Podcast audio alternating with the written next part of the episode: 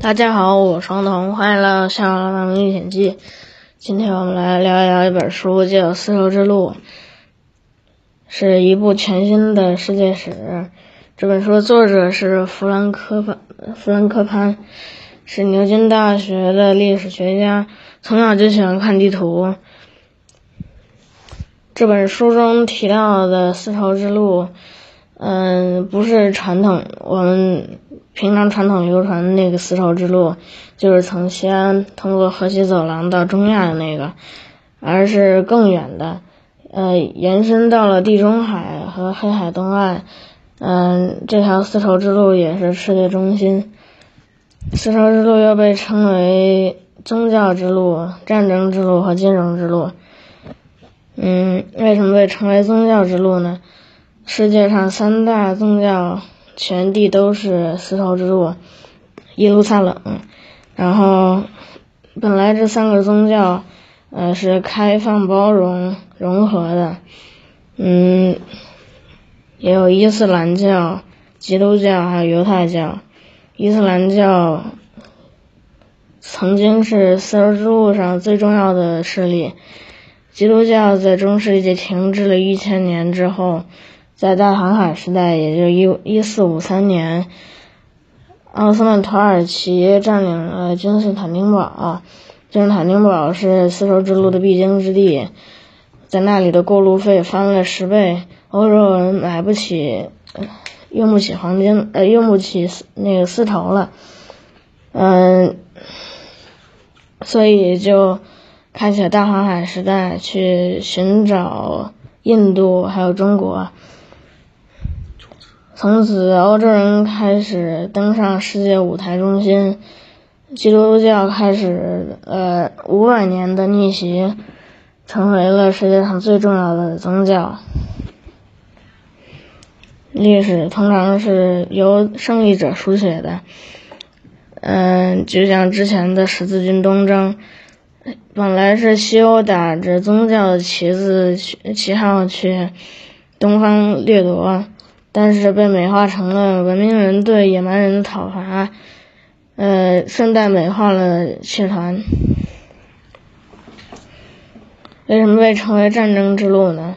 在丝绸之路上爆发了两次世世界大战，嗯，真正的起源不是宗教上的矛盾，而是财富和利益。一战的起源不是欧洲人要瓜分欧洲，而是欧洲人要瓜分亚洲。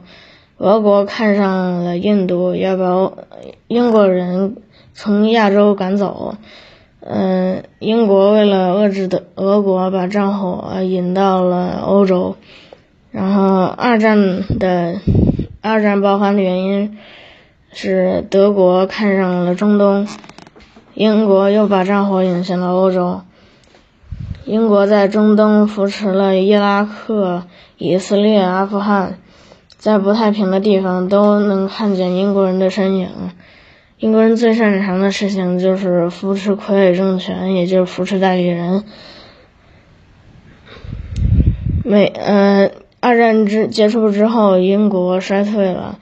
嗯，美国崛起之后，继承了英国在中东的遗产。美国人最擅长的就是出售军火。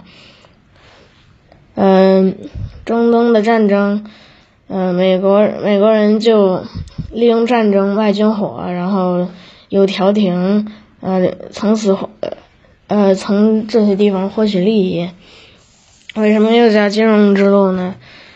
白之前的白银是全世界全球结算结算货币，在大航海时代，哥伦布发现了美洲。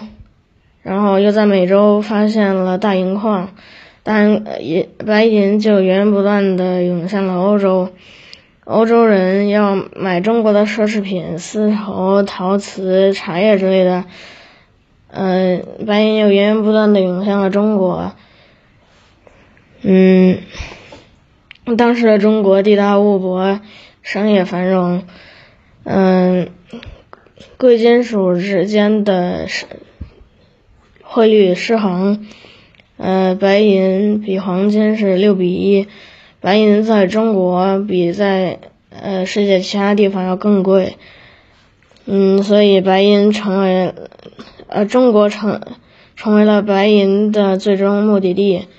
全世界的白银都涌入了中国，导致中国通货膨胀，白银价格下降，白银又撤出了中国，导致明明朝通货缩呃紧缩，导致经济危机，经济直接崩溃，然后又遇上了饥荒和农民起义，大明王朝就此灭亡。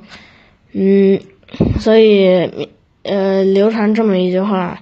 导致明朝灭亡的不是李李自成，而是哥伦布。好了，今天就给大家分享到这里，我们下次再见，拜拜。